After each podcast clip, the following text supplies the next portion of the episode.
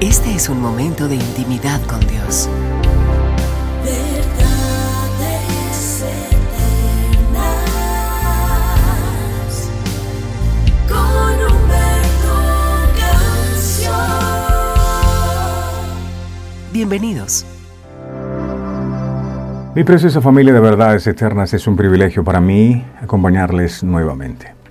Hay una palabra en el libro de Hebreos en el capítulo 11 en el verso 29 que enseña, por la fe pasaron el mar rojo como por tierra seca, e intentando los egipcios hacer lo mismo, fueron ahogados. Después que el pueblo de Israel fue librado de la esclavitud de Egipto, el faraón cambió de opinión. Después de haberles dicho a los hijos de Israel que salieran de la tierra de Egipto, se propuso perseguirlos y matarlos a todos. Él creía que tenía al pueblo de Dios cercado, donde los quería bloqueados por el mal rojo, pero el Señor le dijo a Moisés, alza tu vara y extiende tu mano sobre el mar y divídelo y entren los hijos de Israel por en medio del mar en seco. Aquí tenemos la promesa de Dios. Moisés obedeció al Señor, extendió Moisés su mano sobre el mar e hizo Jehová que el mar se retirase por recio viento oriental toda aquella noche y volvió el mar en seco y las aguas quedaron divididas. Entonces los hijos de Israel entraron por en medio del mar en seco, teniendo las aguas como muro a su derecha y a su izquierda. Cruzaron el mar rojo con seguridad. Los egipcios vieron lo que Moisés y los hijos de Israel habían hecho e intentaron imitarlos. De pronto se soltaron las ruedas de los carros y tuvieron dificultad en conducirlos.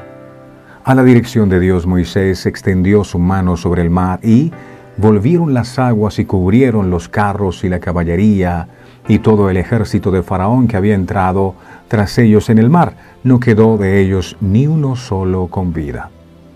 El pueblo de Dios cruzó el mar rojo por fe, algo que no hicieron Faraón y sus hombres porque no tenían fe. El Señor les había prometido que lo llevaría al otro lado, creían la palabra de Dios, en esa palabra estaba cimentada su fe. Los egipcios creían que ellos también cruzarían el Mar Rojo, pero el Señor nunca les prometió que los haría cruzar en tierra seca. Hoy en día mucha gente asiste a la iglesia, canta himnos, escucha los sermones y sigue los movimientos de los creyentes verdaderos. En el mejor caso tienen una fe presuntuosa, la cual, como la fe de los egipcios, no es fe en absoluto porque hay caminos que Dios abre donde solo los hombres y mujeres de fe pueden pasar. Muchos intentan hacer lo mismo sin fe y terminan ahogados. Pido a Dios con todo mi corazón que su palabra no vuelva vacía, sino que cumpla el propósito con el cual ha sido enviada. Le recuerdo, mis amados, que nos pueden seguir a través de nuestra página en internet. Se llama verdadeseternas.co. El Señor les bendiga a todos.